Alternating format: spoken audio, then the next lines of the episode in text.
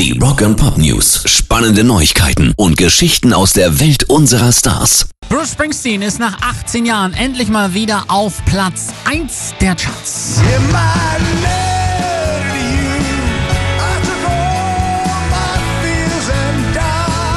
Letter to You, die Leadsingle aus dem gleichnamigen Album, stieg in dieser Woche vom zweiten auf den ersten Rang. 2002 gelang es ihm zum ersten Mal in den Alternative Charts mit The Rising. Genau 18 Jahre und drei Monate ist das jetzt her.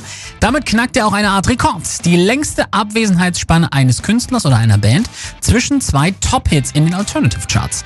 Zuvor hatten die Killers vorgelegt. Sie erzielten Position 1 mit Read My Mind 2007 und The Man, das zehn Jahre und fünf Monate später an die Spitze der besten Liste kletterte. Jetzt gehört auch dieser Rekord dem Boss. Rock and Pop News. Lars Ulrich von Metallica ist sich sicher, Konzerte und Stadionshows gibt's frühestens in einem Jahr wieder.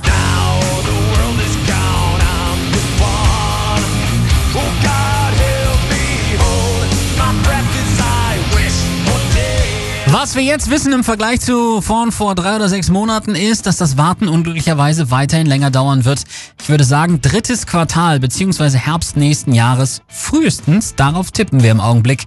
Womit wir leider zur Rande kommen müssen, ist, dass die letzte Sache, die passieren wird, große Konzerte sind. 20.000 Leute in einer Halle, 50.000 Menschen in einem Stadion. Tja. Und ich muss leider sagen, dass ich geneigt bin, ihm dazu zu stimmen. Viel eher wird es wohl wirklich nichts mit dem ganz großen Konzerterlebnis. Pairs Rock and Pop News.